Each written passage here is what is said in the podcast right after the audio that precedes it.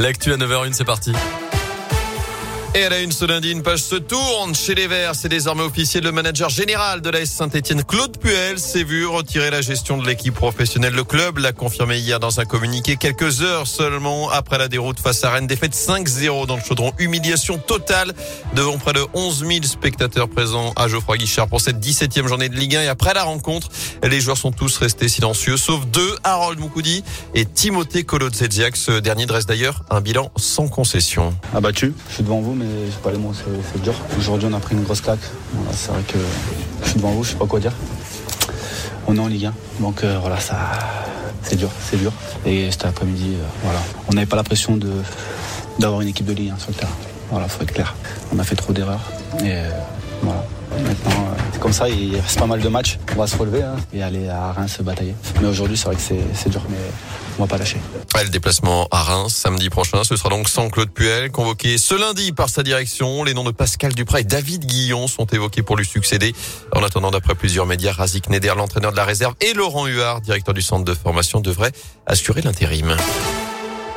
Dans l'actu également, à quoi s'attendre de la part du gouvernement? Un nouveau conseil de défense sanitaire est prévu ce lundi alors que la cinquième vague de l'épidémie continue de gagner du terrain. Le taux d'incidence dépasse désormais les 500 cas pour 100 000 habitants dans la Loire et la Haute-Loire. La Loire où la préfète a déjà prévu de nouvelles mesures dès demain avec l'instauration notamment du pass sanitaire pour tous les marchés de Noël.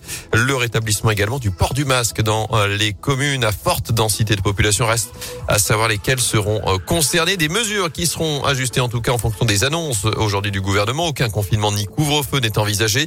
La vaccination des 5-11 ans sera en revanche à l'étude. Un calendrier précis pourrait être annoncé après cette réunion.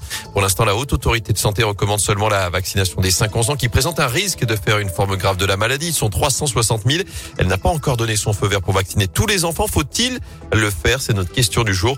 Vous y répondez sur radioscoop.com. En bref, prudence à cause de la neige, avec des conditions de circulation délicates ce matin sur les hauteurs de la Loire et de la Haute-Loire, notamment après 500 mètres d'altitude. La situation s'est améliorée en revanche, sur la 89, la circulation des poids lourds a été à nouveau autorisée ce matin. Elle avait été interdite toute la nuit entre Clermont-Ferrand et Balbini. Soyez tout de même prudents et patients dans le secteur. Meeting agité pour Eric Zemmour. Il y a Villepinte en Seine-Saint-Denis, marqué par les tensions des violences. Le candidat lui-même a été blessé au poignet. Une équipe de l'émission Quotidien a été huée par le public et a dû être mise à l'abri.